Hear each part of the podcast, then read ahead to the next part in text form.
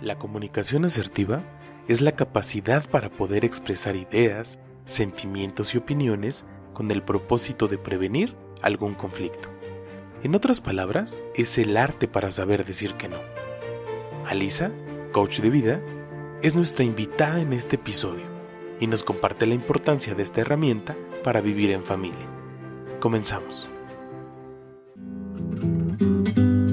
Camina con pasión. Es el espacio donde tus pensamientos, sentimientos y emociones buscarán la verdadera esencia en el mundo de hoy. Soy Edson Romero, consultor familiar, conferencista, coach motivacional, creador de contenidos, misionero, pero sobre todo tu amigo. Busco por medio de este podcast ser la voz de tus ideas y así poder contribuir a este gran milagro llamado vida. No esperes más para hacer de este lugar un mundo mejor.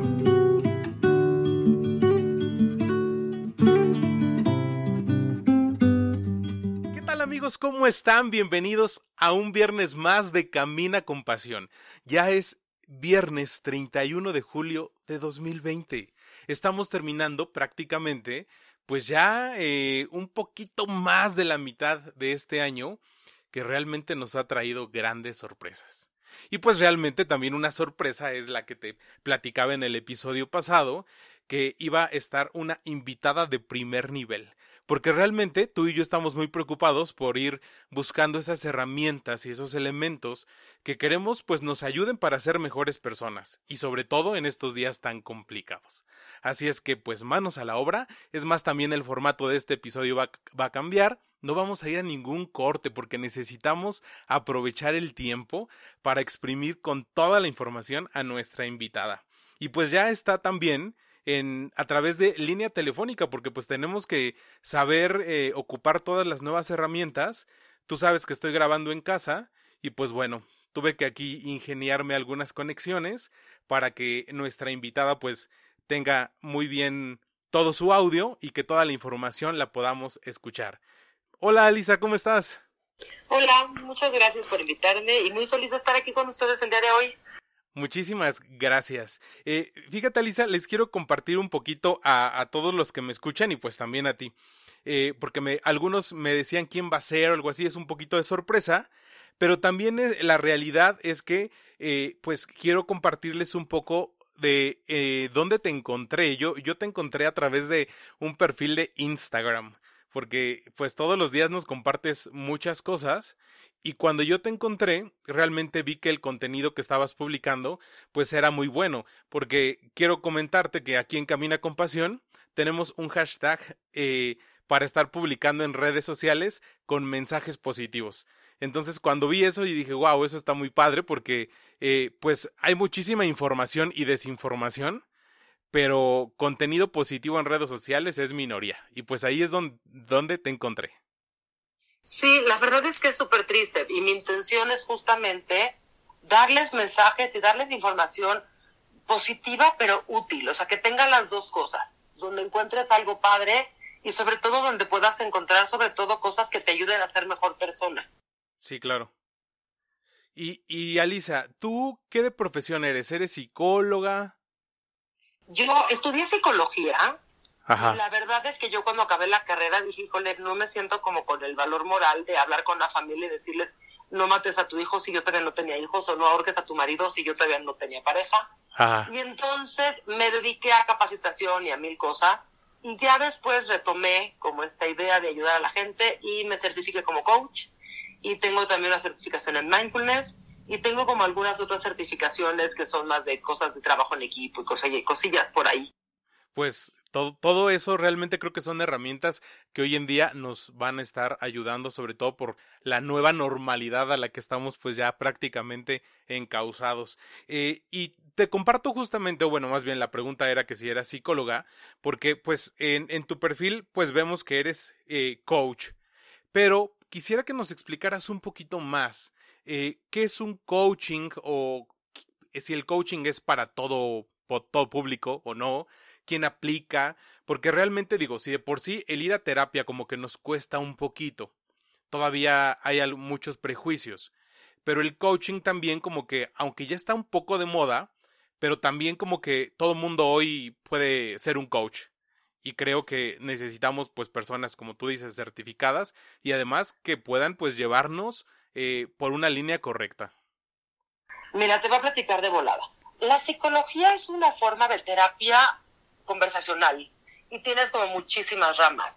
Tienes desde los más ortodoxos que podría ser Freud y podría ser el psicoanálisis y tienes también las partes humanistas y las partes cognitivo-conductuales y el coaching se encuentra más como sobre esta área de cognitivo-conductual.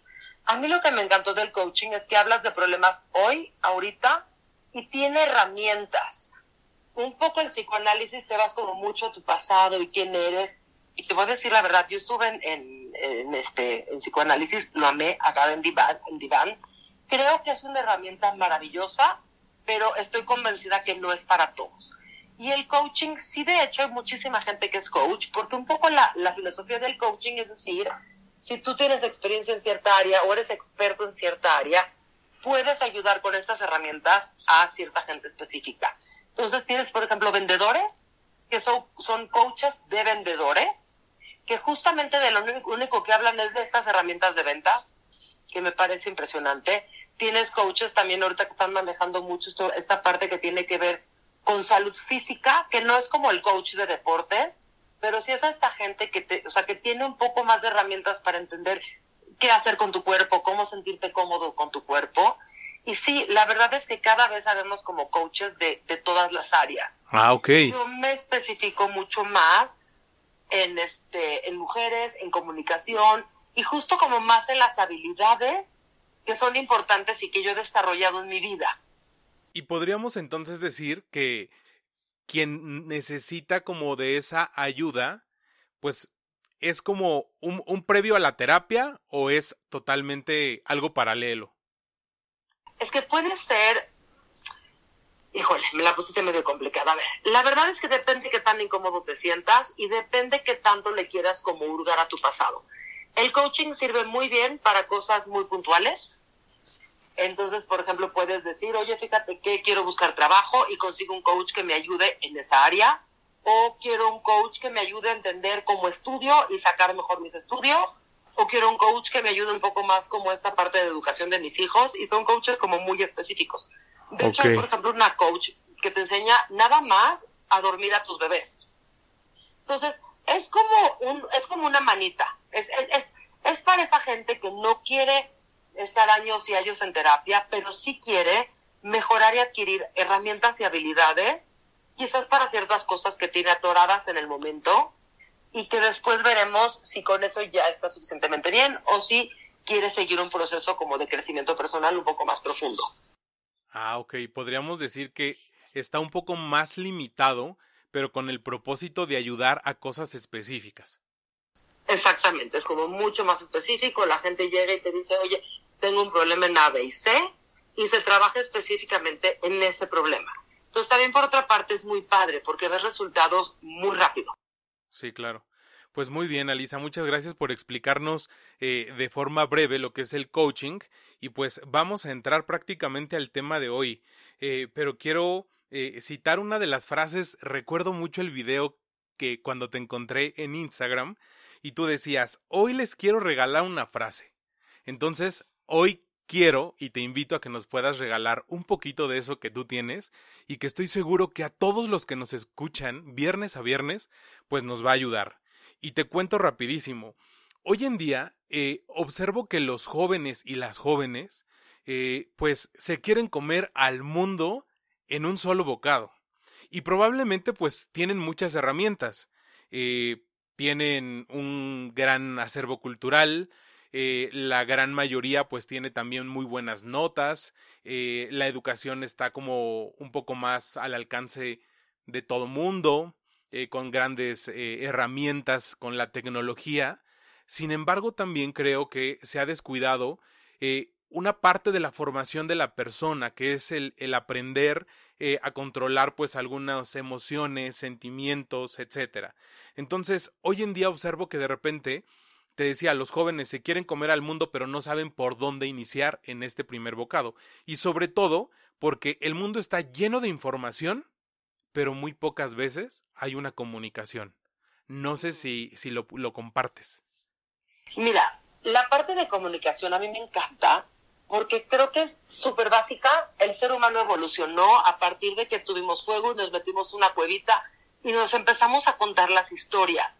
Y la comunicación en el ser humano es súper importante porque es el que nos dice por aquí sí, por acá no, esto ya lo hicieron, esto sí funciona, esto no funciona, y te da muchísima información. Sí. Y sin embargo, es un área que tenemos como, como bien descuidada y no, no, no transmitimos de una manera como correcta el cómo hablar, cómo pedir y cómo, cómo tener una mejor comunicación tal cual con otra persona.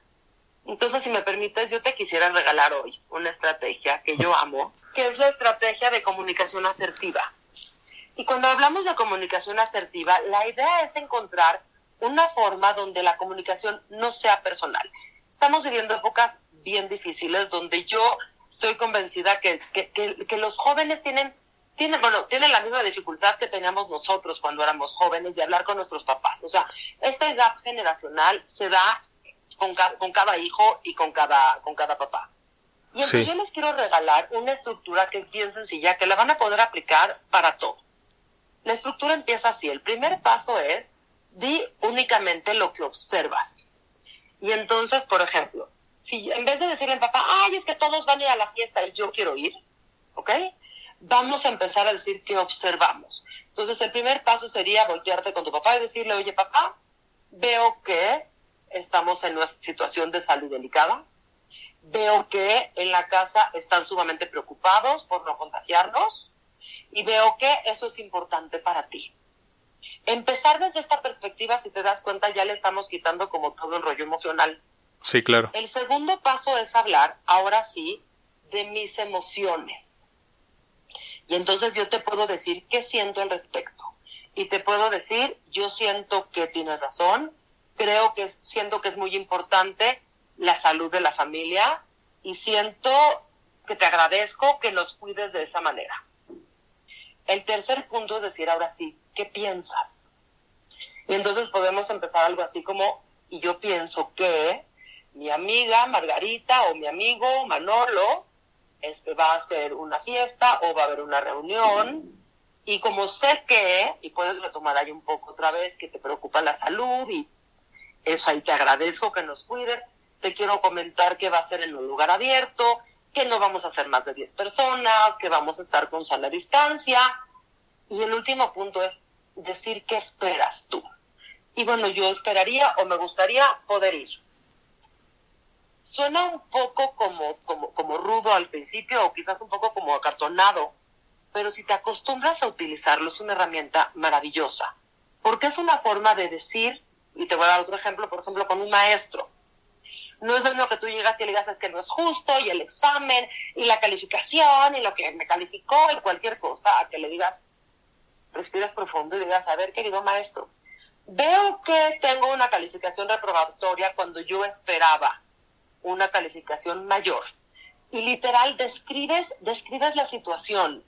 Describir la situación nos ayuda a poner a la persona que está enfrente de ti al mismo nivel que tú entiende de qué vas a hablar. Es como darle una introducción y decir, ok, estás hablando de tu examen.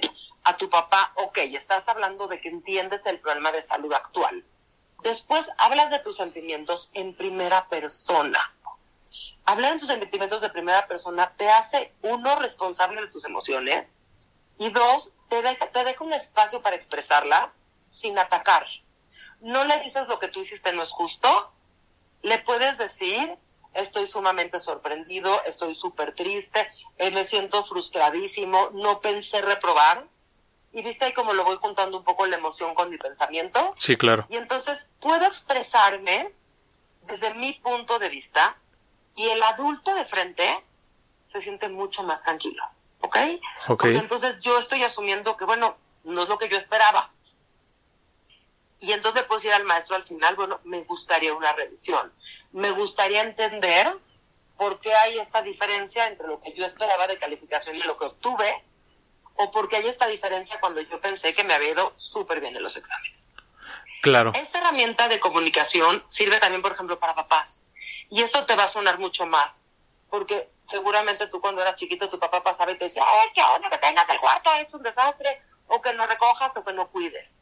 Y entonces si lo, o sea, y si lo adaptamos eso otra vez, veo que, y puedes decir, tu cuarto está hecho un desastre, puedes decir, veo que no has hecho la tarea, puedo decir, veo que no te has bañado, y es únicamente lo que veo y lo que observo. Lo que sigue. Me molesta que no tengas tu cuarto recogido, me molesta que a esta hora tú ya tenías que estar bañado. Pienso que, pienso que cuando tú tiras los juguetes, pienso que no valoras mi trabajo. Me gustaría que los recojas. O pienso que cuando esta hora no te has bañado ya no te va a dar tiempo de cenar y no me gusta que te vayas a cenar, a dormir sin cenar. Y quisiera que no, que no volviera a repetirse. Le quito un poco como toda esta carga emocional que normalmente tenemos en la comunicación cuando estamos enojados, frustrados, alterados o cuando queremos un resultado diferente. Entonces, a todas estas personas que nos escuchan, si ya trataron 18 formas de pedir permiso, de negociar con sus papás, de entender qué está pasando con esta pandemia y cómo pueden tener quizás un poco más de vida social dentro de un cuidado, esta estructura te ayuda mucho para llegar a un acuerdo. No sé cómo lo viste. Ok, pues mira, realmente creo que nos lo, nos lo explicaste pues muy bien, pero algo importante, ¿cómo tendrían que armarse de valor? Porque el hablar en primera persona, pues es un gran reto y además, pues los chavos que nos escuchan realmente eh, están como metidos también en una burbuja en donde solamente ven por ellos, para ellos y con el propósito de que ellos mismos sean felices, digamos, entre comillas. Pero el que puedan como expresarse y que papá o mamá o quien esté cercano de ellos, eh, escucharles en primera persona, creo que es el gran reto. Porque además, eh, creo que no es muy común que un chavo pues hable de esa manera. Digo, yo creo que están formados y maduros, pero que lo vivan y lo expresen, creo que es un reto aún mayor.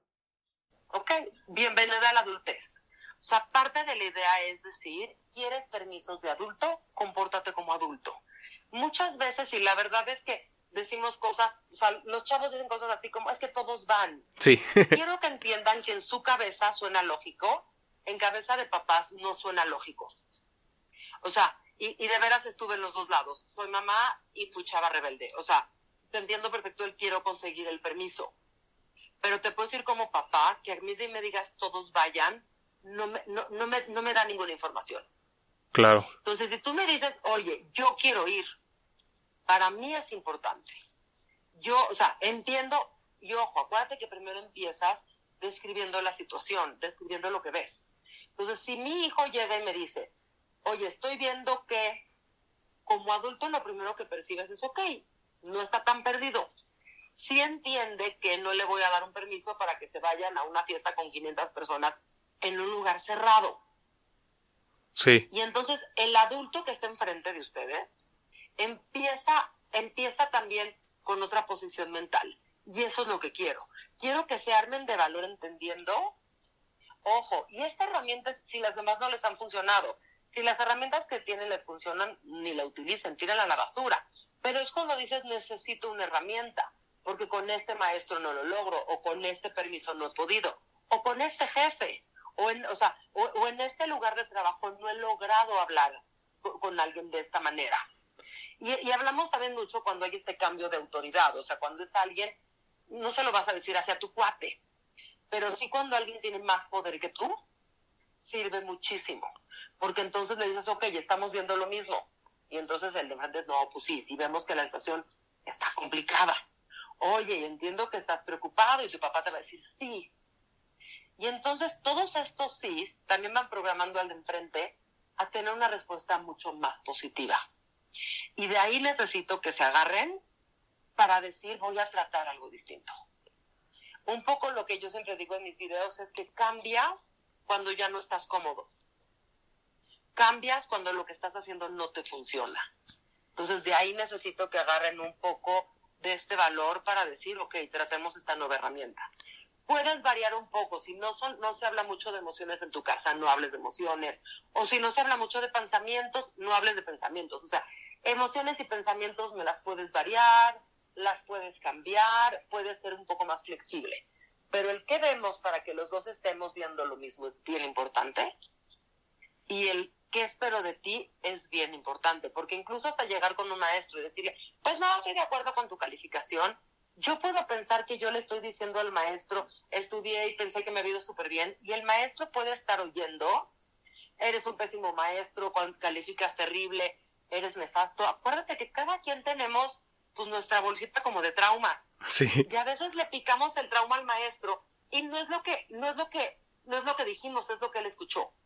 Entonces, cuando tú te dices, oye, este examen no es lo que yo esperaba, ya estamos diciendo, espérate, no te estoy juzgando a ti, vamos a hablar de mi calificación. No estoy diciendo que eres el peor maestro del mundo, vamos a hablar únicamente de lo que yo necesito de ti. Claro, y entonces, por, perdón, por ende, entonces ahí es donde vemos que la persona asume sus actos. Exactamente. Igual te puede decir, me vale, sacaste cero, ¿ok?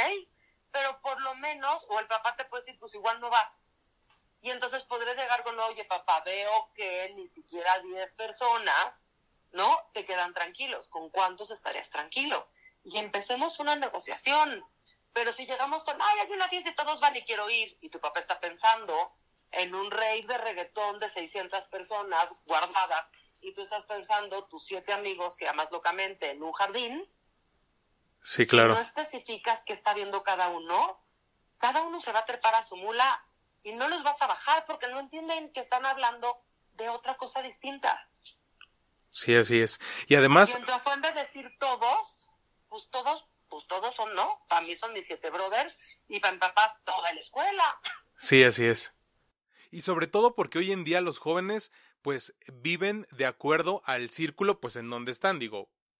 De repente vemos que hay algunas acciones en el círculo del colegio, otras con los supercuates, pero ya para el viernes en el antro, otra forma en la familia y entonces también, pues hoy en día yo no me imagino a los pobres ahorita estando encerrados en casa prácticamente.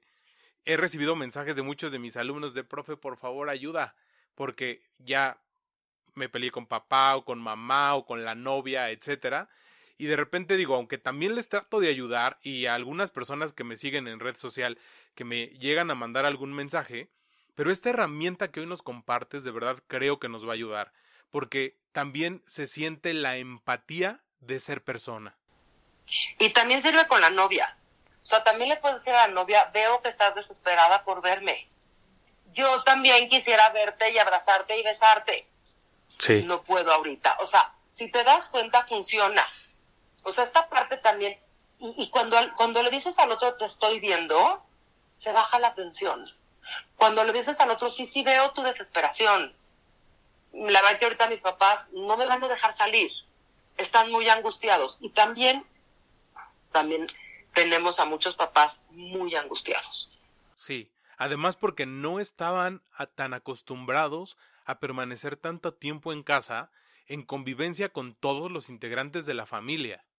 Entonces creo que a, a un gran número de familias pues están en jaque y digo, sí, en, en un futuro, no muy lejano, habrá consecuencias negativas, también habrá positivas, porque también ha servido para eh, reconciliaciones, para observarse, eh, darse una segunda oportunidad, pero hoy en día creo que los jóvenes principalmente no la están pasando tan bien. Sí, y lo, lo único que yo les puedo decir es, nada más acuérdense, por favor, esto también va a pasar. O sea, entiendo perfectamente que en su cabeza quizás se les está acabando el mundo y en su cabeza lo que importa es el hoy.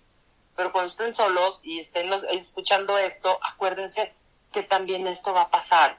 Van a crecer, van a tener otras herramientas, van a tener otras habilidades, van a tomar sus decisiones. Están ahorita, algunos están en alguna edad donde siguen siendo menores de edad y sus papás tienen que decidir lo que ellos creen que es lo mejor para ustedes ya les tocará a ustedes decidir por su familia. Ténganles un poco de piedad y un poco de paciencia a ustedes y también a ellos. Eso también nos va a ayudar mucho más en la convivencia. Claro. Y también hay muchos papás jóvenes que nos escuchan todos los viernes y que también de repente me mandan mensaje con todo eso me espera. Sí, en unos años. este, e, e, ellos cómo podrían enfrentarse a esto porque pues realmente también pueden tener como miedo, pavor a lo desconocido. No, bueno, todos tenemos pavor a lo desconocido, pero lo tienes que controlar. O sea, y en esta parte, o sea, y ojo, si, si, lo que sientes es mucha angustia, entonces la comunicación asertiva es decir, ahorita estoy muy angustiado, no quiero hablar de eso. ok. O sea, se vale decir no estoy como en esta tranquilidad mental para tomar una decisión. Sobre todo si eres papá. O sea, please, si eres papá y te angustia muchísimo lo que te está diciendo tu hijo, antes de humillarlo, ofenderle y ponerle 17 adjetivos que después te vas a arrepentir, volteate y dile, no es el momento. Y no le tienes que decir más. O sea, todos los chavos que nos están oyendo entienden perfecto que si su papá o su mamá les dice, ahorita no, no te conviene seguirle buscando. Entonces, como papá también, enséñale a tus hijos cuando tú estás en esa posición de hablar y de dialogar y cuando de veras la situación te está rebasando. Sí, claro. Creo que, creo que lo que hoy nos compartes realmente nos invita a quitarnos todas esas máscaras que a veces tenemos frente a la sociedad y que de verdad podamos presentarnos pues con la única de, persona, de ser humano, que podemos hablar y a través del diálogo pues arreglar muchísimas cosas que a veces pareciera que no tienen solución. Pero lo más importante es eso.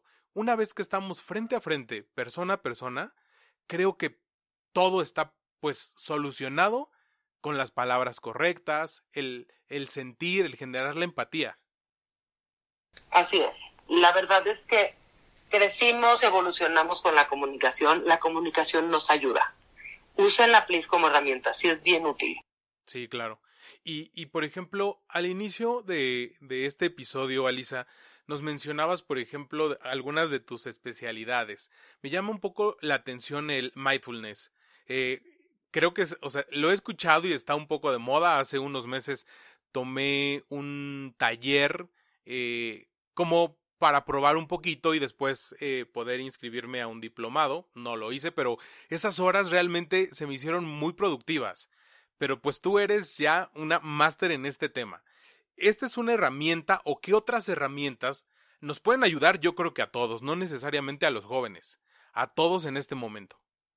No, bueno, mindfulness de lo que te habla es de estar plenamente consciente y plenamente presente en tu momento actual. Justo lo que tú decías de la angustia de los papás es porque están en el qué va a pasar. Y entonces oyes a muchísima gente que dice, ay, el mundo se va a acabar y es que nos vamos a quedar muertos y, sin trabajo. Y empiezan a hablar de un futuro que no existe y los aterra. Y también los chavos que nos oyen empiezan a hablar de, claro, nunca más voy a salir, ¿no? Sí los papás, cuando tú me dices, están pensando en el futuro, yo les diría, please, si tienes un niño chiquito, abrázalo y bésalo.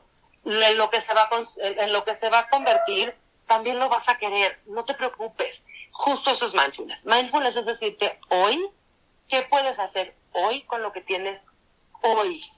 Y cómo traerte a este tiempo presente y decir, ok, hoy qué necesito, hoy con qué sobrevivo, Hoy quizás la fiesta de 10 personas no me dejaron, pero bueno, salir con un cuate o con una cuata a pasear al jardín solos, sí, bueno, hoy lo agradezco. Y es esta idea de decir, no me voy a sentar a futuriar qué va a pasar en 20 años, porque la verdad que nunca pasa. Y tampoco no me voy a quedar atado en el pasado de que, claro, antes podíamos ir al cine y todas las cosas hermosas que tuvimos y nunca valoramos, no sirve de nada. ¿Qué tienes hoy? Cuál es tu realidad hoy, qué información tienes hoy y qué puedes hacer hoy. Eso es mindfulness. Y tiene, bueno, tiene un chorro de herramientas, pero básicamente esa es la filosofía. Ok. Y algo más que nos puedas decir porque pues vemos eh, mucha información, sobre todo en redes sociales. Pero, ¿por dónde iniciar con, con esta herramienta? Uf, la verdad es que otra vez hay mil millones de, de, de variables o sea, yo en especial estoy enamorada, yo me certifiqué con un Mindfulness Without Borders, que es una organización canadiense que tiene un programa establecido de 12 semanas, que a mí en especial lo que me encantó es que respetar se enseña respetando y es, y es con tiempo, es con paciencia. Yo les diría que si necesitan ayuda de cualquier tipo, lo primero que tienen que hacer es confiar en ustedes. Después hagan, o sea, hagan scouting, investiguen, conozcan dos o tres coaches, conozcan dos o tres programas de mindfulness y algo que les haga sentido a ustedes con su personalidad. Hay gente que es muy introvertida, por ejemplo, que hay ciertos programas de mindfulness que nos hace sentir sumamente incómodos. Hay programas de mindfulness de meditaciones larguísimas de hora y media. Y hay gente que las ama y hay gente que me dice, me quiero morir hora y media quieto. Sí, claro. Tiene, que ver de acuerdo con tu, o sea, con tu personalidad. Si eres muy inquieto, no, no te metas a meditar hora y media. Hay programas de meditación de cinco minutos. Si eres introvertido, no te pongas en un grupo frontal a hablar de tus problemas. Hay otro tipo de programas. Si eres muy extrovertido y te dejan callado dos horas, te vas a jalar los pelos. Confía en ti. Confía en ti. Tú sabes lo que necesitas. Tú, o sea, tu, tu filtro es bien importante, sin importar qué edad tengan. O sea, a partir de los, yo creo que seis, siete años, confíen en ustedes si ese coach te latió, si ese programa te latió, confía en ti. Y si ya no te late, huye, corre, vete. y entonces esta nueva herramienta, digo nueva porque pues tiene muy poquito tiempo de, de conocerse, sirve entonces también para niños. Hay programas para niños, hay programas para adultos. La verdad que la filosofía de mindfulness es nueva por el nombrecito. Sí. Pero la verdad es que es meditación, está basada en la meditación india, está basada como en todas estas filosofías orientales, tiene miles de millones de años. Y ojo, a mí, a mí fíjate que mi papá me enseñó a meditar de chiquita, chiquita, chiquita, yo creo que como desde los 5 o 6 años, cuando estaba inquietita para dormir, y me funcionaba de maravilla, muchos años lo ignoré, y tengo gente muy cercana que me dice, yo no la tolero, a mí no me pongas en un lugar con los ojos cerrados, no me siento cómoda. Entonces haya gente que le funciona y haya gente que no. Igual que el coaching, igual que todo este tipo de terapias. Tienes que confiar en lo que, lo que te resuena a ti.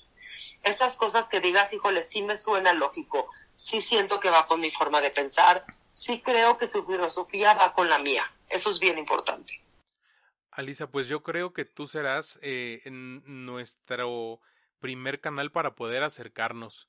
Entonces, a todos los que nos están escuchando, pues, eh, y que si tienes alguna pregunta, duda, eh, comentarios, pues contactemos a Alisa. Alisa, ¿en dónde te podemos encontrar en redes sociales? Estoy en, ay, me agarraste, fíjate que me agarraste como aquí medio, no me importa. Mm. Estoy en Instagram. Sí. Como arroba coach Alisa, pero creo que es, es este, creo que es coach.alisa con z punto cdmx porque estoy en la Ciudad de México. Perfecto. Este, estoy en Facebook como Coaching Empresarial y de Vida y estoy también en Twitter como Coach Alisa. Perfecto. Me comprometo a que en el momento en que se postee el episodio, pues ponemos también ahí las, las ligas de, de tus redes sociales para que pues quien necesite de verdad, pues poder acercarnos contigo. Por favor, con muchísimo gusto. Y si tienen dudas, si tienen comentarios, yo soy la que manejo mis redes, yo posteo, yo video, yo edito y yo contesto. Perfecto, eso, eso creo que nos viene mejor aún, sobre todo porque hoy en día necesitamos de, de esa cercanía, aun cuando tenemos de frente pues un dispositivo electrónico, pero creo que necesitamos eso, ¿verdad? Que, que sepamos que del otro lado hay una persona y no una máquina. Sí, soy yo, yo completita. No, y otra vez, hay mucha gente que le hace, se siente mucho más cómoda escribiendo en un chat de Instagram que de. Se vale. Súper válido también. Ah, ok. Pues muy bien. Alisa, pues muchísimas gracias. Eh, realmente lo que hoy nos has regalado, pues es una herramienta para todos, y me incluyo. Necesitamos saber hablar desde esta alfabetización de los, de los sentimientos, así le he llamado desde hace algunos meses, porque creo que los sentimientos y emociones, pues necesitamos identificar y luego saber de dónde vienen y poder, pues decir, ¿no? Eh, alto, esto no me agrada, etcétera. Pero yo creo que con esto que hoy nos compartes, realmente, pues nos ayudarás y, y ayudarás a quienes nos están escuchando en, en cualquier lugar de México y también hay algunos seguidores fuera de México. Muchísimas gracias por regalarnos eh, estos minutos. Con muchísimo gusto, mi placer. Pues muchas gracias. Amigos, pues hemos llegado prácticamente al final de este episodio. Muchas gracias de verdad a quien eh, a lo largo de toda la semana está en constante comunicación conmigo a través de las redes sociales. Muchas gracias a quien me está escuchando por primera vez.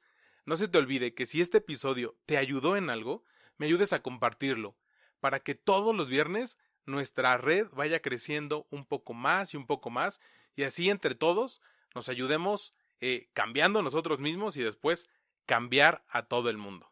Muchísimas gracias, nos escuchamos el próximo viernes. Yo soy Edson y esto fue Camina con Pasión. Que hoy sea un buen momento para reiniciar el camino. No te acostumbres a vivir de manera equivocada. Nos escuchamos en el próximo episodio. Yo soy Edson Romero y esto es Camina con Pasión.